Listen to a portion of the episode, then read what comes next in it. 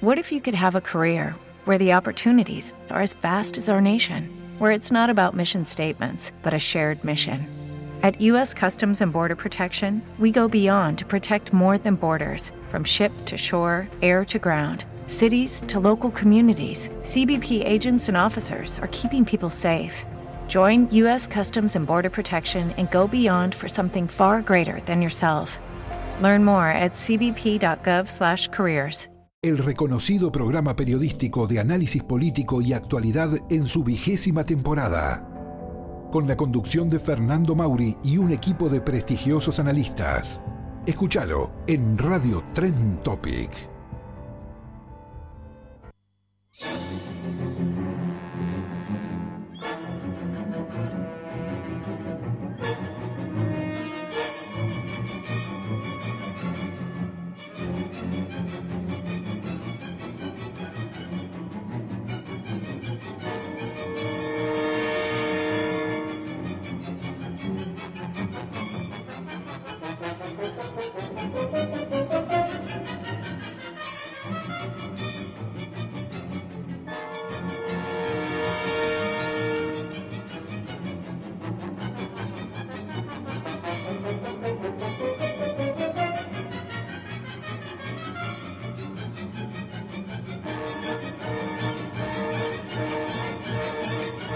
Mis amigos? Muy pero muy buenas tardes, muy pero muy buenas tardes. Aquí estamos arrancando una nueva semana en Construcción Plural. ¿eh? Pasamos de la gran Edith Piaf, ¿eh? esa gran cantante francesa con don Pepe Lara, a la música de la película Martes 13, que en realidad es así en, el mundo latino, ¿no? En realidad el original es Viernes 13, como se estira la mala suerte en, allá por Yanquilandia. Bien, estamos arrancando una nueva jornada fría, pero bueno, más a tono con lo que es esta época, ¿no? Jueves pasado he hecho 24, 25 grados, viernes un poquito menos, bueno, con frío, sobre todo la mañana, pero bueno, aquí estamos, sobreviviendo al frío, estamos en casi el invierno que formalmente comenzará el próximo día 21. En TN esta hora están con títulos, en A24 atacan inmobiliaria del presidente del Club Atlético Vélez Arfield, será en Liniers, esto supongo.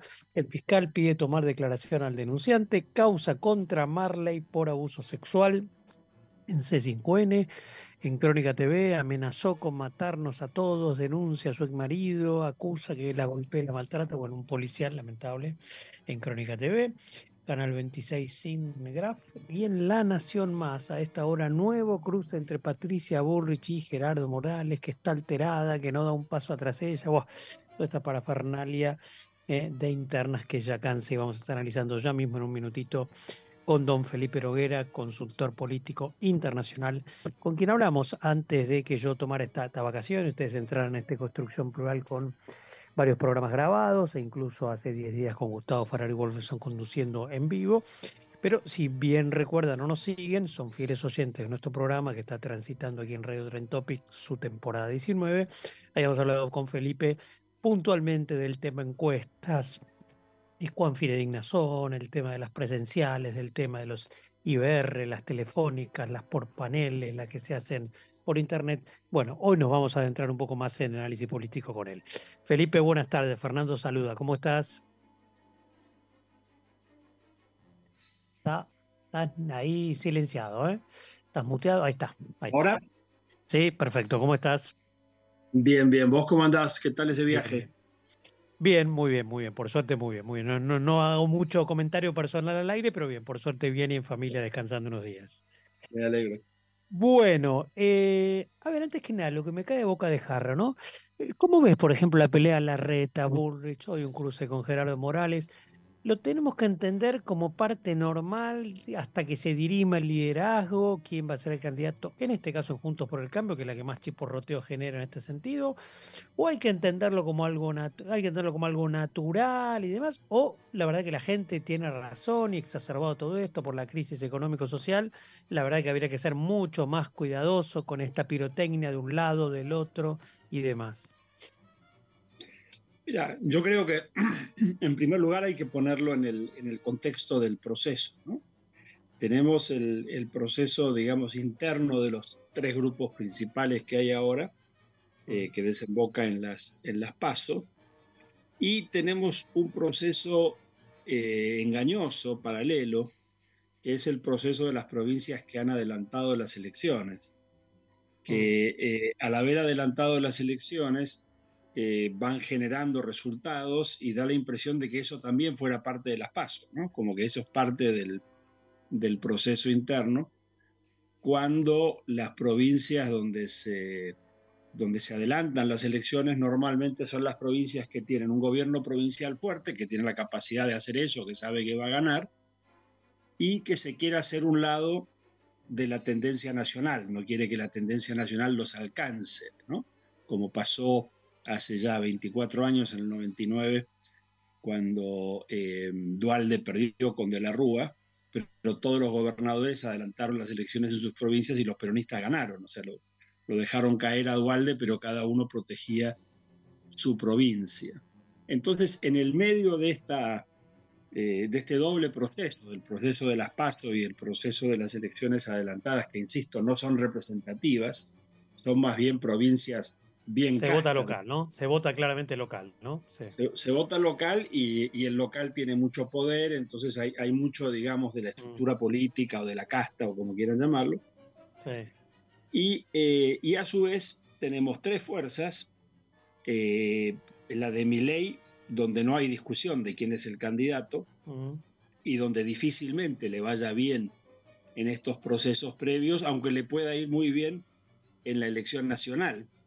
Eh, no necesariamente ganando la presidencia, pero sí es sacando un resultado, pasando a segunda vuelta o metiendo unos cuantos diputados. ya, vamos a llegar a eso, pero digo, eh, vuelvo al pregunta original y quiero un poco de concisión, perdóname. ¿Lo tenemos que entender en los chiporroteos normales? O, a ver, vos que sos un consultor político de renombre, le dirías a Bullrich, a Larreta, que bajen un cambio porque nos, nos estamos despedazando ante la gente. Gerardo Morales dijo hace poco, por todas estas peleas perdimos 10 puntos, lo cuantificó, perdimos 10 puntos en las encuestas. O sea, digo, ¿lo deberíamos naturalizar o no lo deberíamos naturalizar, lo deberíamos censurar o criticar en el marco de una crisis económica, porque arriba de los billetes, si la economía fuera bien, uno dice, bueno, se pelean, qué sé yo, pero el país anda bien. Ahora, como estamos, a ver. Está bien. Yo, quería llegar a eso, pero empecemos por eso. Está bien. Eh, yo diría que la competencia entre Bullrich y Larreta es lo único normal de lo que está sucediendo. No es que no sea normal, eso es normal, es una primaria, eh, ahí hay una competencia real donde los que van a definir quién va a ser el candidato de Juntos por el Cambio van a ser los votantes y no simples acuerdos entre políticos. O sea, toda la discusión, por ejemplo, en el Frente de Todos es entre los líderes, si se ponen de acuerdo, qué sé yo. Eh, mientras que eh, queda claro que en Juntos por el Cambio va a haber una paso, va a haber una elección y hay dos candidatos fuertes que son Patricia Bullrich por un lado y la recta por el otro. ¿Qué quiere decir lo único normal? Perdón, ¿qué quiere decir lo único normal? Eh, lo único normal en el sentido de que ahí hay una primaria. Ahí bueno, en el oficialismo probablemente también la haya a esta altura, ¿no? Eh, yo te diría que eh, no es una primaria normal, porque es una primaria donde se está discutiendo entre los candidatos. No, no, le están preguntando a la gente a ver qué quieren y qué sé yo. Es pura rosca y en, en, en lo de mi ley no hay ni rosca, digamos, ¿sí? Pero no, en cambio, hay un intento de tener una primaria de que la gente decida y se han generado como dos vertientes. Una vertiente, digamos, que correría juntos por el cambio más a competir, a sacarle parte de su votación al peronismo o al frente de todos, eh, buscando acuerdos con Schiaretti o lo que dice la reta de que necesita el 70%, y por el otro lado hay una, eh, una opción que es la de Patricia Bullrich, que dice como que, que representa el gobernar con una, con una línea más definida, eh, atreverse a hacer lo que no se atrevió no quiso no vio mm, que había que hacer Macri, y en ese sentido compite más por los votos de, de ley, ya sea ahora en primera vuelta o en segunda vuelta. Entonces, a mí me parece que eh, eso es lo normal. Lo normal es que si hay una primaria, es que en la primaria haya, un par de opciones eh, que se van haciendo más o menos eh, claras para la gente, se van exponiendo lo que representa uno y otro, y después la gente va a votar en un sentido o en, o en otro sentido. me parece que hay una especie de, acostumbramiento de, muchos comentaristas, analistas, medios, de hablar de la grieta, de hablar de eh, eh, que están peleados y que son sus enemigos, y de, usar ese tipo de, de, lenguaje. Todos sabemos que en política normalmente una de las cosas así más confrontativas y complicadas son las internas. Entonces, por eso digo que esto es bastante, bastante normal. Creo que lo podrían haber hecho mejor, lo podrían haber empezado a hacer hace como tres años, eh, el, organizar todos estos procesos internos, en el sentido de que si vamos a ser un país con, eh, con coaliciones, con este tipo de, política más consensuada, eh, tenemos que aprender mucho. Como digo, lo, de ley no tiene nada de eso y el Frente de Todos tiene muy poco de eso, digamos, tiene una discusión entre, entre líderes. dentro de Juntos por el Cambio vemos algo interesante, digamos, este tema. Y vemos una segunda cosa importante, y es que el, eh, el acercamiento de gente como Schiaretti, que uno ve como difícil que en estos pocos días que quedan pueda formalmente pasar a ser parte de Juntos por el Cambio, me recuerda a lo que, y tiene que ver con mi ley también lo que voy a decir, lo que me decía un, eh, un amigo alemán, representante de una de las fundaciones alemanas cuando hablábamos de las coaliciones, que me decía que, que, la diferencia es que acá en Argentina los, eh, los partidos políticos arman la coalición antes de la elección, arman un frente, arman una coalición o alianza y van a las elecciones. En los sistemas parlamentarios europeos, lo que hacen es van a la elección, y cuánto, cuántas bancas sacó cada Cuentan uno. los porotos y, y después. Bueno, y yo creo que acá por, por, ahí estamos en la antesala de algo parecido, porque a mí me parece que el, el derrumbe del peronismo, del kirchnerismo, etcétera, va a seguir después de las elecciones.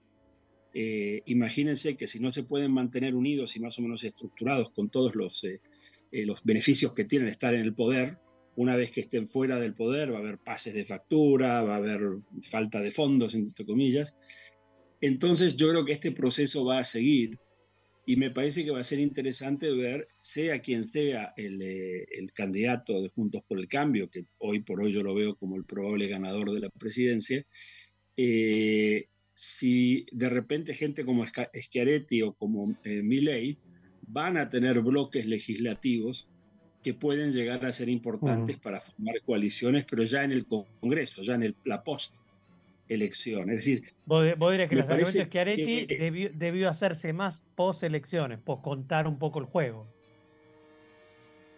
Sí, o, no sé si debió hacerse, yo no, no, le vengo a decir a, nadie qué tiene que hacer, pero que yo creo que va a hacerse o puede hacerse. ¿sí?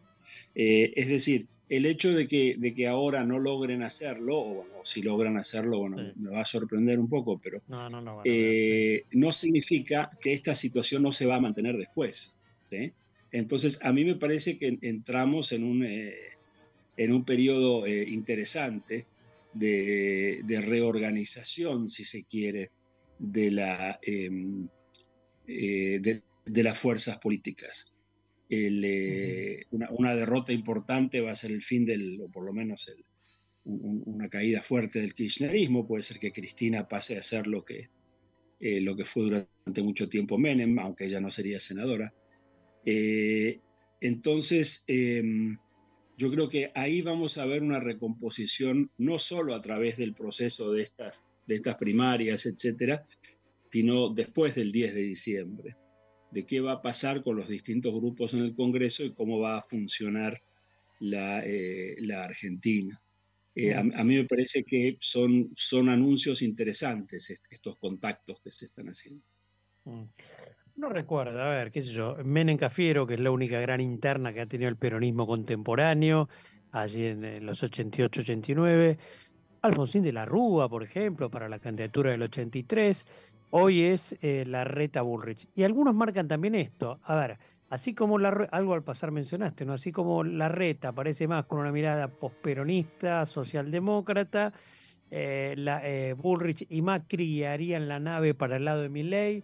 Digo, tener dos tendencias tan claras y dos posibles gobiernos tan aparentemente, si nos guiamos por las campañas, después la realidad o hay que ver cuánto de fulbito para la tribuna o el folclore, pero digo, aparentemente tener dos gobiernos tan disímiles del mismo espacio político, uno liderado eventualmente por la red y otro por Bullrich, ¿esto es normal? ¿Es correcto?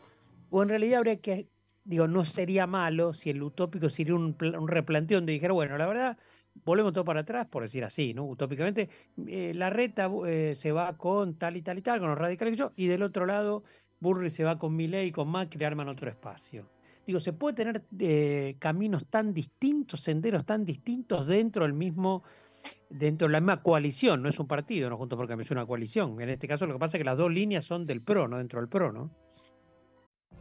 What if you could have a career where the opportunities are as vast as our nation, where it's not about mission statements, but a shared mission? At U.S. Customs and Border Protection, we go beyond to protect more than borders from ship to shore, air to ground cities to local communities, CBP agents and officers are keeping people safe. Join U.S. Customs and Border Protection and go beyond for something far greater than yourself. Learn more at cbp.gov/careers. Mira, yo creo que obviamente no se puede ir para atrás, pero sí se puede ir no, para adelante.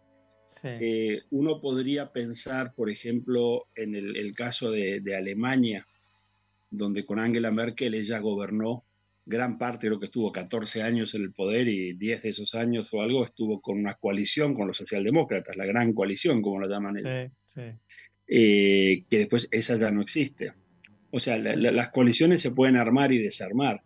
Eh, a mí no me sorprendería que estemos entrando en un proceso donde se arme una coalición relativamente grande para poder afrontar la crisis en que, en que estamos y, poner alguna, limpiar algunas cosas dentro del sistema, pero que después dentro de esa misma coalición se vayan dividiendo en dos grupos parecidos a los que eh, decís vos, uno más socialdemócrata y uno más social cristiano, conservador, como, quieras eh, llamarlo. El liberal normalmente eh, puede ser uno más, más, pequeño o puede ser parte del, del segundo. Se, sería una configuración que uno se puede imaginar eh, a futuro, pero el, el, hecho de que Juntos por el Cambio eh, logre eh, dar cabida dentro de su espacio a esta, a esta confrontación o a esta, más que confrontación, a esta elección entre dos estilos, me mm. parece interesante,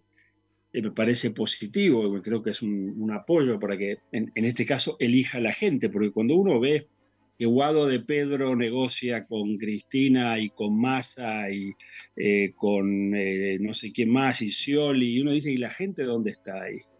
Ahí están todos sentados ahí a la mesa y después les van a explicar a la gente.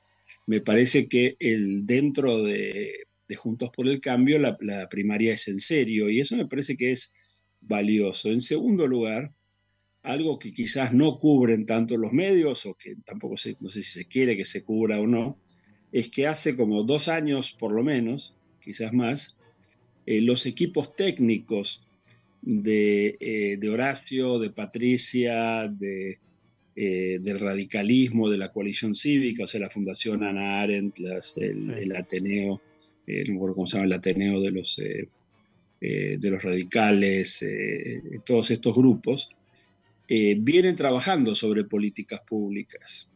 Entonces lo, que han hecho es han generado una superestructura política donde debaten Patricia y, eh, y, Horacio como dos estilos. Un estilo, mira, vamos para adelante porque tenemos que hacer esto con, con claridad, con coraje, diría Patricia.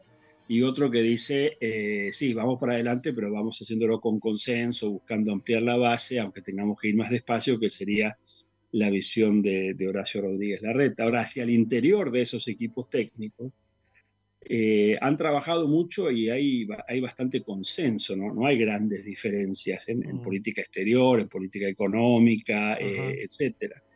Entonces, eh, me parece que esa es una buena, una buena noticia, porque eso significa que no es que el país va a ir para un lado o para el otro dependiendo quién gane. Puede, puede, puede haber un estilo Estilos. político distinto, puede haber un estilo político eh, más exitoso o menos exitoso, o más lento o más rápido, eh, pero, eh, pero no es que estén planteando visiones tan distintas. Y no solo digo de la diferencia que puede haber dentro del PRO, sino cuando uno habla con los equipos de los radicales, con los equipos de la coalición cívica, del, peronismo republicano, etcétera. Entonces, a mí me parece que ese es un trabajo medio ahí que lo han estado haciendo calladitos, pero que es, es muy positivo para toda, esta, para toda esta situación. Hoy por hoy, además, eh, estamos entre las distintas fechas que hay, ¿no? De, la inscripción de alianzas y coaliciones, de candidatos, etcétera, digamos que de acá a fin de mes, todas estas cosas, es muy difícil además hacer encuestas, porque uno, uno le va a preguntar a la gente qué prefiere entre, no sé, tres, cuatro cosas, cuando esas tres, cuatro cosas están en ese estado, digamos, de, de que todavía le falta un error, ¿no? Todavía no terminaron de definir quiénes son, quiénes son los candidatos, eh, las primarias, eh, etcétera. Entonces, hoy seguramente la opinión pública está un poco más, eh, más confusa o, más expectante y la percepción que, yo tengo, un poco con lo que trataba de, empezar, es que dentro del, del campo de mi ley está claro que el candidato es mi ley, que a nivel provincial no va a poder hacer mucho, pero que a nivel nacional por ahí saca bastantes votos para participar en primera, segunda vuelta y además para tener algunos diputados. Puede ser, eso porque, puede ser eso porque una lectura de esta hora que yo comparto es que eh, el tiempo esto lo ratificará, pero así como apareció el boom Milei, el terremoto electoral, mira, el terremoto en el escenario electoral Milei, puede ser que uno disocie efectivamente las figuras que presenta en las provincias de la figura del propio Milei en, donde fuera, en el interior del país, pareciera, dicen los que saben, o algunos que saben, fuentes que uno tiene, que son los mismos que me advirtieron sobre este fenómeno digo, que puede empezar a pincharse. Y no solo, como digo, por este papelón, si se quiere, los representantes que tuvo en el interior, sino, por un lado, Felipe, por el efecto voto útil y por el otro lado, por algo que uno siempre analizó, tuvo en cuenta, que es la falta de estructura y de fiscalización de los libertarios, digamos. Entonces, a ver, ya te dejo para concluir, que mi ley es una muy buena elección en términos relativos, no sé qué es muy buena elección, 20% es una muy buena elección, pero que no sea el boom, no es que saque 25, 27, 30 y esté o llegue al, no digo ganar, pero llegue al balotaje. Esto parece ser un poco el clima de esta hora entre, digo, entre alguna gente que sabe, ¿no? No sé qué reflexión te merece esta probabilidad. Mira, yo creo que eh, varias cosas que mencionaste. La, primera es que a eh, al PRO le costó mucho crecer en el interior.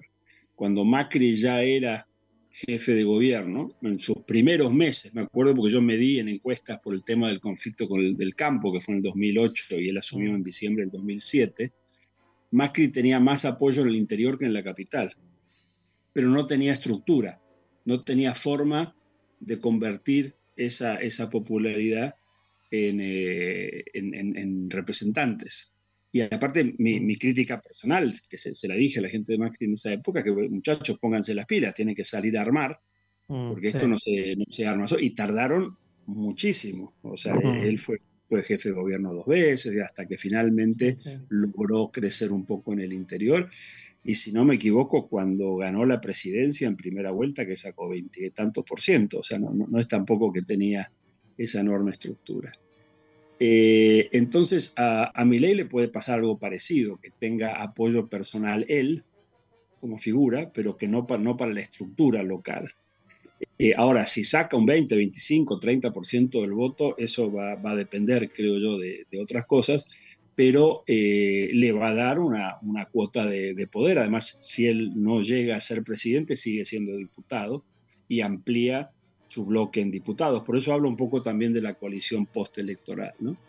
Y, eh, y el Frente de Todos, el Frente por la Victoria, juntos, pues, digamos, ya, ya no sé cómo se van a presentar, Partido Peronista, qué sé yo, eh, que alguna vez te dije muy arriesgadamente hace como dos años que el peronismo podía terminar en un dígito. Bueno, andás a ver si no terminamos con una lista que se llama Partido Peronista que termina en un dígito, si van divididos, ¿no?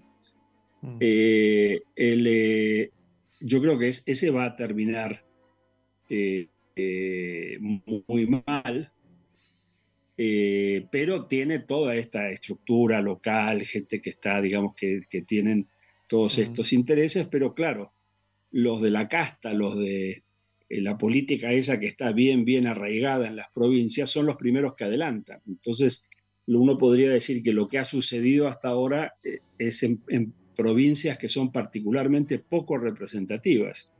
Y las, provincias grandes, donde hay muchos votos, o los distritos grandes, como la capital, provincia de Buenos Aires, Córdoba, Santa Fe, etcétera, esas vienen, eh, vienen al final. Entonces, me parece que ahí eh, el resultado puede ser bastante, bastante distinto al, que vemos ahora. Y también, si querés, para, para poner todo el, un, poco estos análisis más históricos, eh, Milei no ha tenido grandes triunfos eh, electorales, ha tenido triunfos encuestorales, diría yo. Da muy bien en las encuestas, pero también daba muy bien Augusto Comte Macdon en el 85, o el PI, o digamos, ha habido muchos partidos, eh, digamos, que, han sido partidos de, mitad de término o, de mitad de mitad de término, digamos, que daban bien las encuestas, pero que acercándose las elecciones no necesariamente se mantienen. Expresan más la protesta de la gente en las, eh, en las encuestas, pero el momento que tenés que ir a votar por ellos, bueno, quizás, eh, quizás no tanto. ¿no? Entonces me, parece que esto se está, no digo que reduciendo totalmente, pero eh, se está concentrando mucho todo en la competencia entre Patricia Bullrich y, y Horacio Rodríguez Larreta, que me parece que es como la gran discusión. Queremos un gobierno que, entre con políticas muy netas, digamos, y con un apoyo claro de gente que piensa de una manera, o queremos a alguien eh, que sea más componedor, negociador y, que esté siempre tratando de armar eh, coaliciones. Me parece que ese es de alguna manera eh, la situación en que estamos. Y en el medio de eso, está explotando la economía, altísimos eh, índices de, inflación. Eh, y, el presidente, digo, el presidente Massa, el, ministro Massa, un furcio ahí, eh, Massa negociando con el Fondo Monetario Internacional, pero negociando de una manera extorsiva, como diciendo, bueno, el fondo tiene que seguir dándole lo mínimo indispensable a Argentina para que Argentina no explote por culpa del fondo. Eh, eso se va a acabar después de las, eh, después de las elecciones o antes. O sea, si, si esto le explota en la, en la cara eh, a Massa, bueno, esto va, a ser otra, va a ser peor para el, frente de todos. Y si no le explota, igual va a ser bastante malo para, para el frente de todos. Entonces, eh, este mes en particular es un mes donde está todo muy revuelto y donde hacia fines de mes vamos a decir, acá están las tres o cuatro, mm. las tres o cuatro opciones, digamos, eh, e insisto, la, de todas estas discusiones, la discusión a la cual los argentinos, a la cual la opinión pública está invitada, es la discusión entre Patricia Bullrich y Horacio Rodríguez Larreta. Los demás se hacen ahí en, eh, salones privados donde negocian los, Por último, Felipe, y agradeciéndote la amabilidad, ¿temes por la gobernabilidad futura, digamos, de eh, bueno, de la, brasa caliente obviamente que le va a tocar al próximo gobierno. Si le sumamos que, aunque mi ley no sea el boom electoral que va a ser, que sea Juntos por el Cambio, aparentemente va a lograr menos legisladores de lo que se estimaba que podía lograr hace un año, quizás no tenga ni siquiera mayoría en diputados, o sea, no tendría la fortaleza, la, fortaleza legislativa que cabía esperar, no han trabajado también en, en algunas provincias, con lo cual vamos a seguir teniendo amplia mayoría de gobernadores peronistas. O sea, digo, ¿temes un poco, sea la reta o sea Burri, por la gobernabilidad futura? Sí, Argentina tiene un problema de gobernabilidad, tiene un problema de arquitectura política. Eh, la, relación de fuerza provincias-nación, etcétera, eh, son problemas irresueltos. como si quiero terminar con un comentario así muy, muy grande, te diría que el gran fracaso de estos 40 años de democracia es la reforma constitucional del 94, que no hizo la reforma política que necesitamos, que se, eh, digamos, se, asustaron o lo que no, sé por qué, pero realmente eh, eh, no le dieron gobernabilidad al sistema. tenemos un país que espera tener mucha fuerza en el presidente, espera que el presidente sea fuerte, pero que legalmente no lo es. O sea, la única manera de que un presidente argentino sea fuerte es que rompa con la ley y que después termina perseguido, que es lo que le pasa eh, a casi todos. Y tenemos un sistema donde las provincias, cuando, cuando les conviene, son partícipes eh, entusiastas del, del, sistema político nacional y cuando viene una crisis se esconden cada uno en su provincia, dice, bueno, yo, en vez de decir yo, argentino, dicen yo salteño o yo mendocino. O Vos decís, presidentes no, presidentes no fuertes y provincias con mucho peso. Tenemos presidentes de, de los cuales esperamos que sean fuertes, como nuevo cliente de Western Union, puedes disfrutar de una tarifa de envío de 0 dólares en tu primera transferencia internacional de dinero en línea. Envía dinero a los tuyos en casa de manera rápida, fácil y conveniente. Visita westernunion.com o descarga nuestra app hoy mismo y tu primera tarifa de envío corre por nuestra cuenta. Aplican ganancias por cambio de moneda. No disponible para tarjetas de crédito y envíos a Cuba. Servicios proporcionados por Western Union Financial Services Inc. NMLS 906983 o Western Union International Services LLS NMLS 9069 pero no lo son, o sea, no, no, tienen los atributos de, poder. Como en Estados Unidos el presidente no es fuerte, pero nadie espera que sea fuerte. en Estados Unidos todos saben que el fuerte es el Congreso que maneja la plata. Y el presidente tiene obviamente ciertas, eh, ciertas atribuciones muy importantes. Pero acá el presidente no tiene el poder para hacer ciertas cosas, pero para poder eh, gobernar parecería que necesita tener esos poderes y por lo tanto encuentran distintas maneras, llámese, bueno, uno de los grandes fracasos de la Constitución del 94 son los decretos de necesidad y urgencia, rompen con la, con la institucionalidad republicana. Entonces, oh, me parece que eh, no solo vamos a tener un problema de gobernabilidad, sino que te diría que tenemos una eh, asignatura pendiente, que es hacer una reforma real de nuestro sistema político. Mm, bien. Por último y breve, ya sin tiempo casi agradeciéndote de nuevo. Hablamos del camino de mayor consenso de la reta, del camino de mayor, no sé, estilo injundioso de, Bullrich. Eh, ¿Cuál considerás, si jugás una opinión, que es el del momento que Argentina necesita en este momento entre esos dos senderos de estilos distintos? Mi, impresión, no, he hecho encuestas personalmente, pero mi lectura de, toda la situación es que por momentos la que lleva la ventaja en ese sentido es, eh, Bullrich, eh, pero esa ventaja en términos técnicos la tiene que producir en las urnas y la reta justamente por todo ese, eh, ese enfoque aliancista y acuerdista que tiene, etcétera, cuenta con más estructuras aliadas. Por eso creo que Patricia Bullrich hace mucha gala de cada vez que se le pasa a alguien de, la reta, etcétera, porque obviamente está, eh, está clara en la necesidad de las, eh, de las estructuras. Pero si me fuera, vos, hablabas de la, primaria entre Menem y Cafiero en el 88, Con, con, Manuel Mora, que trabajábamos juntos en esa época. Nuestra encuesta predijo que Menem le iba a ganar a Cafiero y se nos mataban de risa todos. Eh, yo diría que hoy, eh, hoy Patricia es más Menem de alguna manera y, mm. eh, y la reta es más Cafiero. y eso es lo que la Argentina, eso, eso, eso es tu impresión y tu olfato, pero la Argentina necesita, como consultor político, dirías que la Argentina necesita esa injundia estilo de Bullrich o algo más consensual como propone la reta.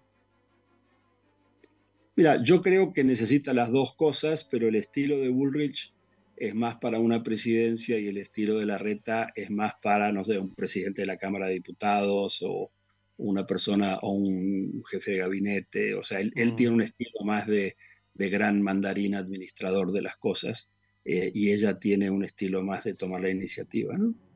Bien. Felipe, un gusto. Muchísimas gracias. ¿eh? Gracias a vos. Hasta la próxima. Abrazo grande.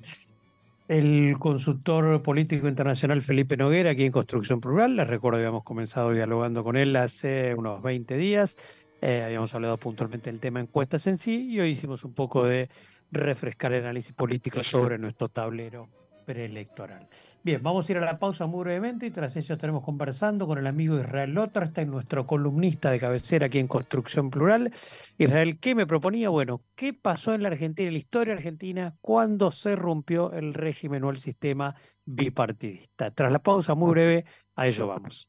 Jornada campo del Instituto de Promoción de la Carne Vacuna Argentina en Jesús María, Córdoba. Ganadería del siglo XXI. Sustentable y eficiente. Jueves 15 de junio. Establecimiento Senab Biofarma. Camino a los Cometierra, kilómetro 14. Jesús María. Huella de carbono. Oportunidades y desafíos del mercado de carne. Eficiencia productiva y rendimiento carnicero. Entrada gratuita. Cupos limitados. Participa el INTA. Informes e inscripción en www.ipcda.com o al 011 53 53 50 90. Les recordamos que pueden encontrarnos en redes sociales, en nuestra web, donde extendemos nuestro trabajo periodístico y nos encontramos en Twitter bajo el nick arroba abordajes, en Instagram ferm2022, ferm de Fermauri 2022 y como siempre donde subimos audios del programa, análisis de columnistas, especialistas, nuestra web anieja, ¿eh? www.abordajes.blogspot.com.ar. Construcción Plural. Conducido por Fernando Mauri. Por Radio Tren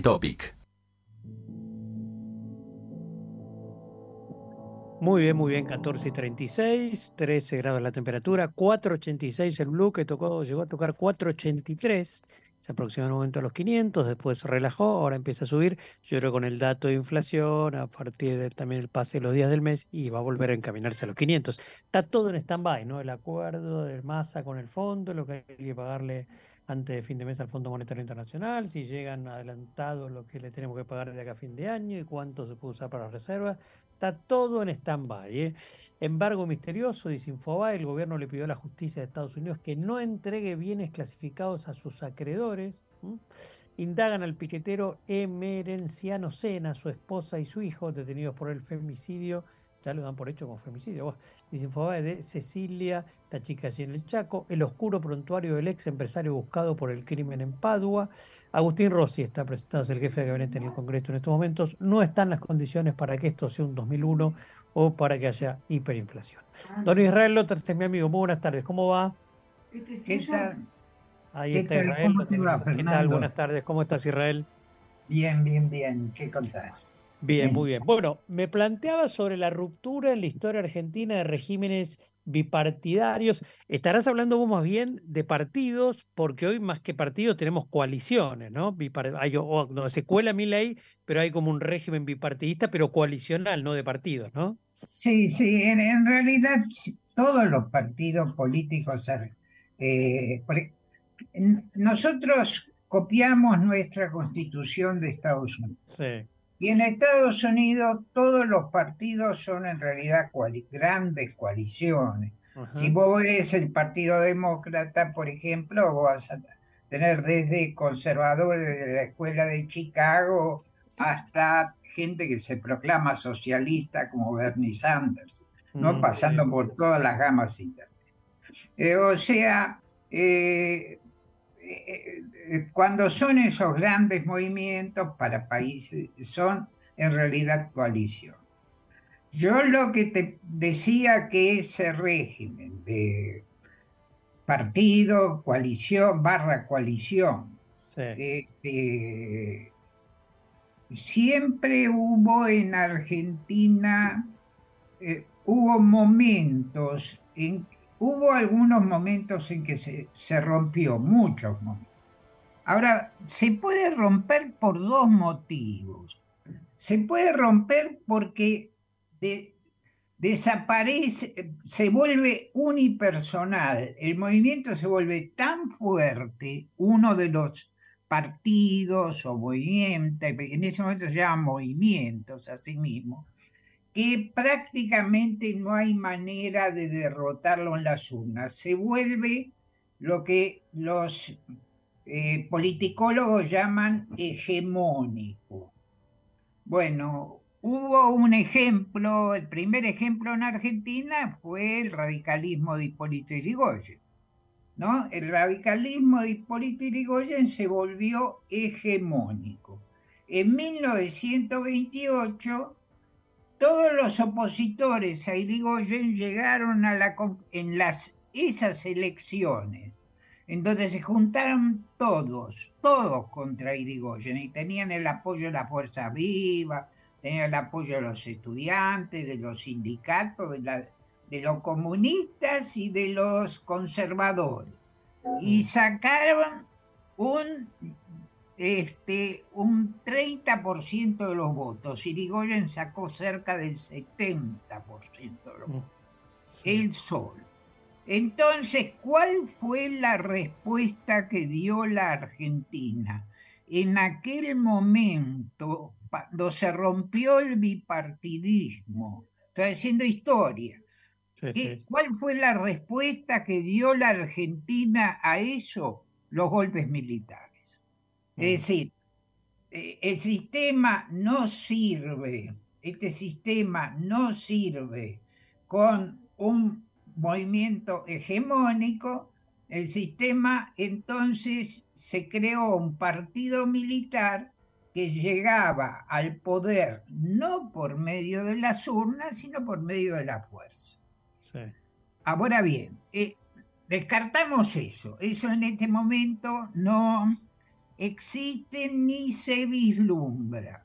Estuvo cerca, sí, la suerte y la inteligencia lo hubiera acompañado a Lilita, a Cristina, estuvo cerca, sacó el 54% de los votos, ¿te acordás? Sí, ¿Eh? Estuvo muy cerca y el que le seguía, que era Wiener, creo que sacó un 15%.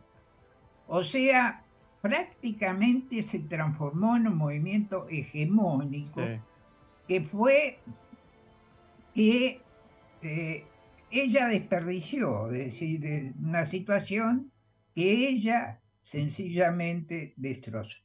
Este, además de las circunstancias del susto que a los factores económicos le provocó la existencia de un movimiento hegemónico con ideas del tipo vamos por todo.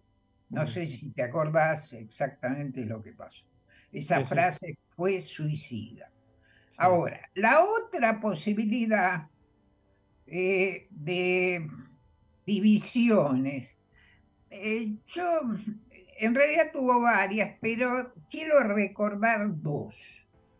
Mira, la primera lo, lo echaron, cuando los militares lo echaron a Frondizi, lo echaron a Frondizi porque se había hecho el golpe contra el movimiento hegemónico peronista, los militares no querían, le parecía lo más horrible la vuelta del peronismo, ¿eh? y se hizo una elección en, en 1963 donde participaban tres, tres grandes sectores.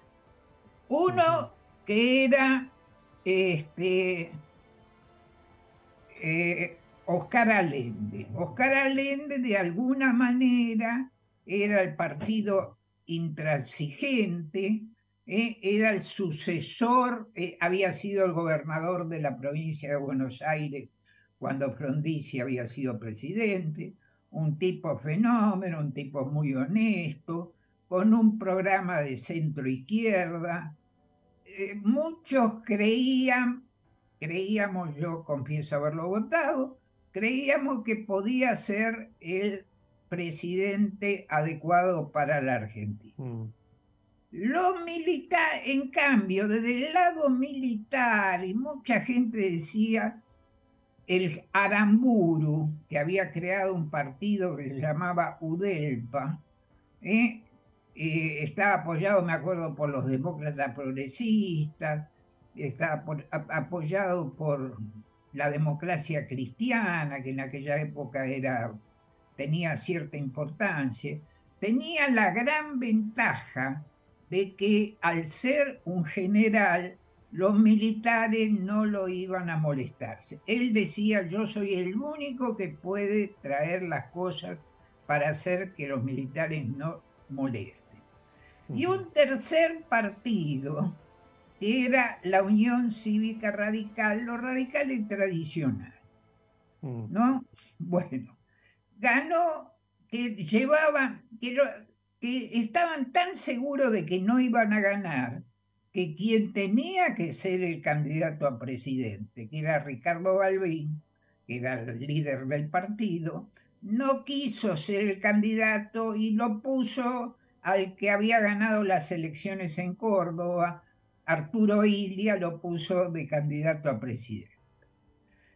he aquí que, que salieron primeros con el 20% de los votos no, creo que los radicales intransigentes salieron segundo con el 18% y tercero salió Udelpa con el 16%.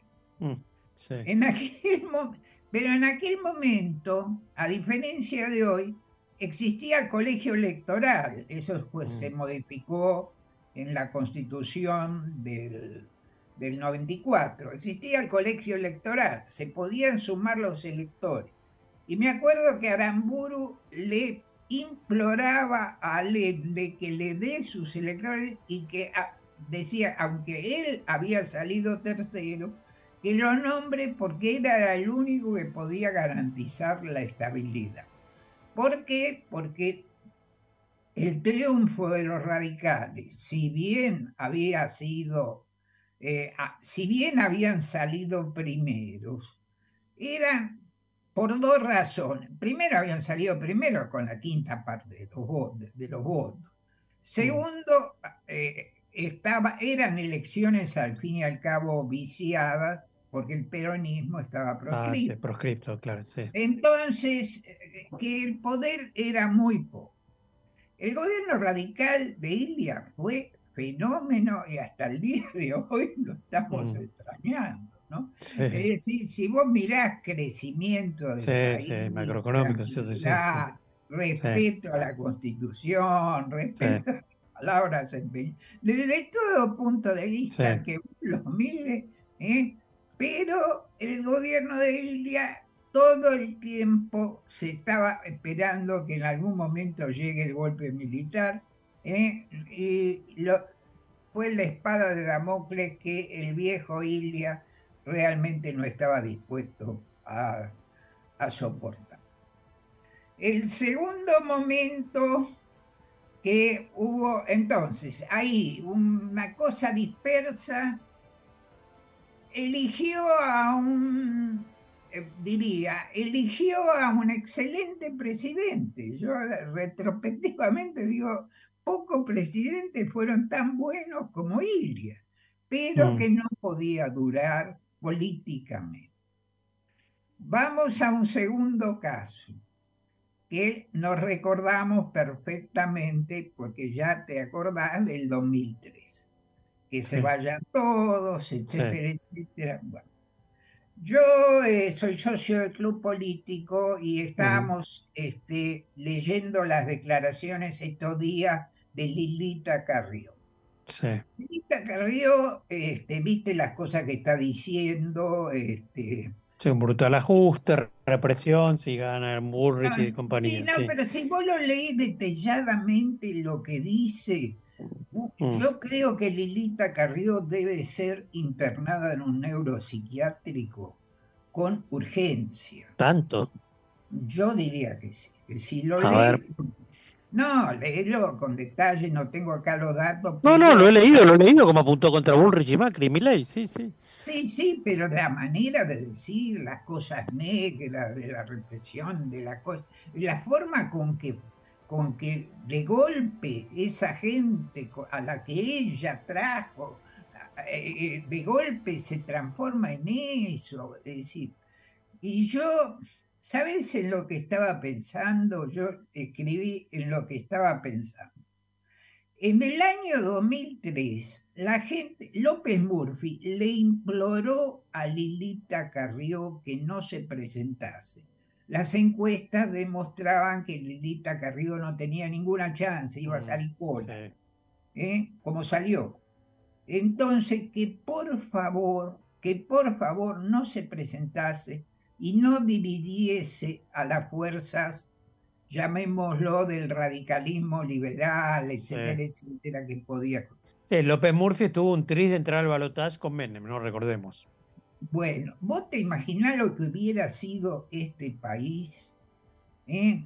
por si esta loca no se, perdón que use esos términos, no se empecina en presentarse, en sacarle los votos a López Murphy, y un tipo sensato en lo económico como López Murphy aprovecha la mejor oportunidad económica de la Argentina en toda su historia.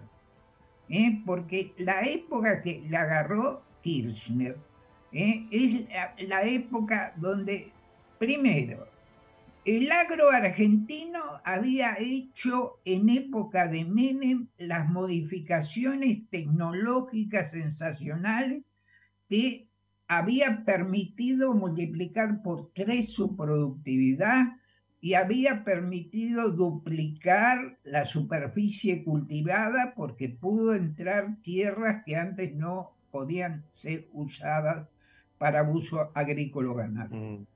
¿Eh? Entonces, teníamos por un lado eso. Por el otro, teníamos la demanda. ¿eh? Una demanda que gracias a los chinos se había disparado y los precios de la soja, que antes estaban a 150 dólares, se fueron a 650 dólares. Teníamos una situación energética donde exportábamos un si sacábamos 100, exportábamos 50. Mm. Acordate, nos sobraba energía, eh, petróleo y gas. Teníamos una situación, no estábamos pagando deuda, porque nos habíamos declarado en default, podíamos tranquilamente eh, reorganizar los pagos frente a esa situación. Y vino Kirchner y por un tiempo aplicó la política de, la baña de los superávit gemelos hasta que se le ocurrió la gran idea de la hegemonía permanente. ¿No? Fue la catástrofe, ¿no? Fue lo que después condujo al cepo, fue lo que después condujo a todos los como se quiso robar IPF, vació IPF en el proceso, ¿eh? es hizo todos los desastres habidos y por haber. Entonces, en una situación de que hay varios partidos políticos como eso, puede pasar cualquier cosa. ¿eh? La experiencia, la experiencia de histórica de la Argentina, si vos me preguntás cuál es, frente a una situación como la actual, tiemblo, porque puede pasar cualquier cosa. ¿eh? Es decir, si puede ganar mi ley, ¿sabéis qué? No mm, sé. No creo. No, no sé, eh, Fernando, no sé. ¿eh? Si vos me preguntás, vos pensás, y mirá, sí, ahora, por ejemplo, vos hubo, si, ¿cuál, vos me preguntás, ¿hubo un momento de tu vida que perdiste mucha guita en apuestas políticas, asados, tuve que pagar tres asados? ¿Sabés cuándo fue? Cuando cuando aposté, yo formaba parte de los equipos de Cafiero contra Menem y aposté. En 88, sí. Recién hablábamos mucho con Felipe Noguera, sí. sí bueno, sí. Eh, realmente era imposible que Menem ganara. Era imposible que Menem ganara todas las provincias, todo lo, salvo La Rioja y Catamarca. Y todo el aparato está en manos de Cafiero, sí, sí, sí. No, pero todas las provincias, todos los gobernadores, todos los senadores, todos los diputados, todos los sindicatos, todos, no, los sindicatos no, eran los únicos que, pero no lo queríamos los sindicatos porque los sindicatos eran piantabú. ¿Eh? Pero al dejarlos sueltos. Los agarró Menem, pasó con la ambulancia, levantó uno por uno, de de sindicato y todo. Eh, le sirvió para tener los fiscales.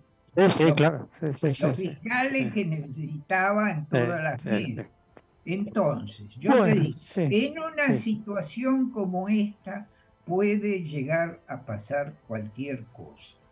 ¿eh? Ahora, en esa voz vos ah, creo que te escuché decir en esa cualquier cosa, eso que salga, esa cualquier cosa que salga, va a poder gobernar. Mm, mm. ¿Eh? Eh, va a poder gobernar en, la peor situación de la historia. A ver, cualquier, pongámosle, pongámosle nombre y ya te toque despedir, Israel. Cualquier cosa es mi ley y mi, mi ley no podría gobernar. Pero hay alguien que sí pueda gobernar.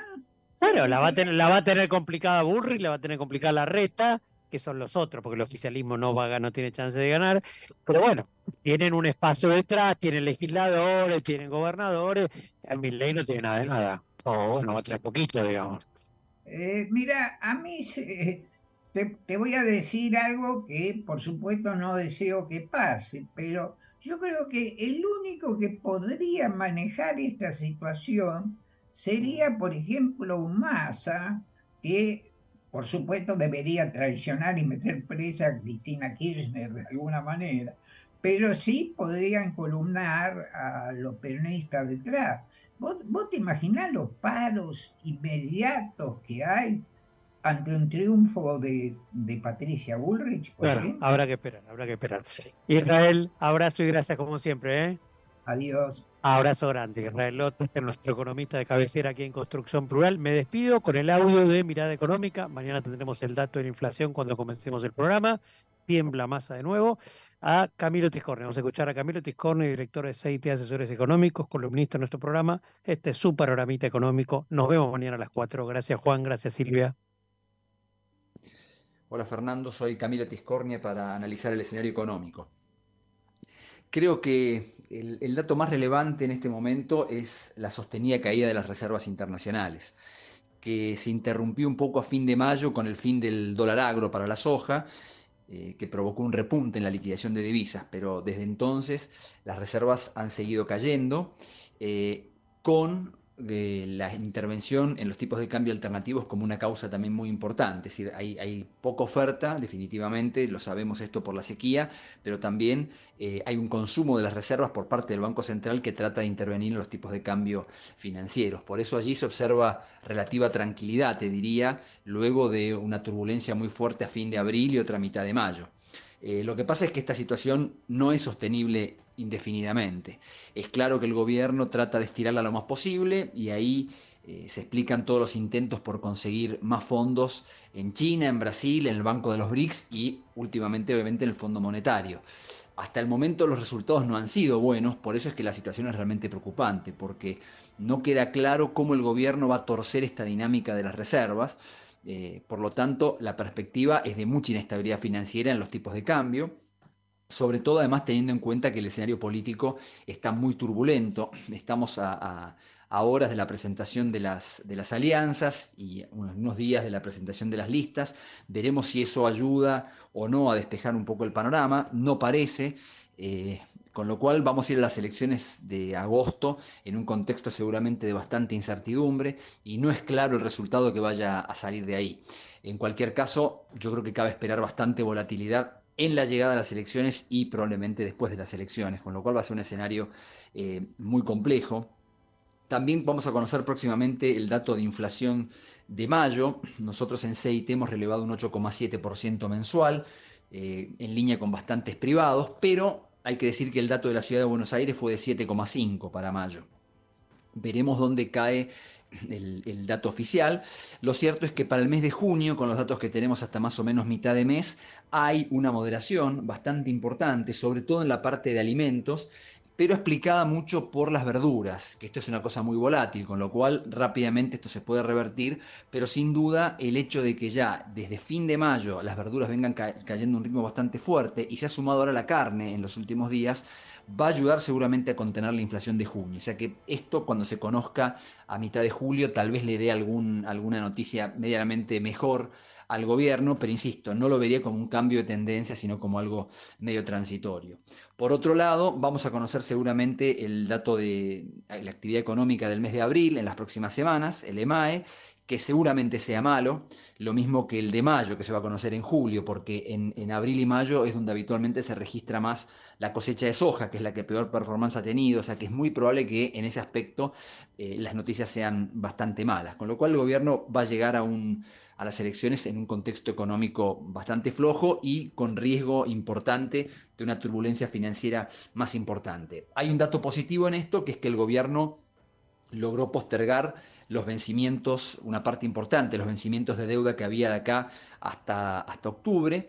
Eh, y esto es positivo. Obviamente que fue con alta participación de entes públicos, pero no deja de ser un dato, un dato positivo.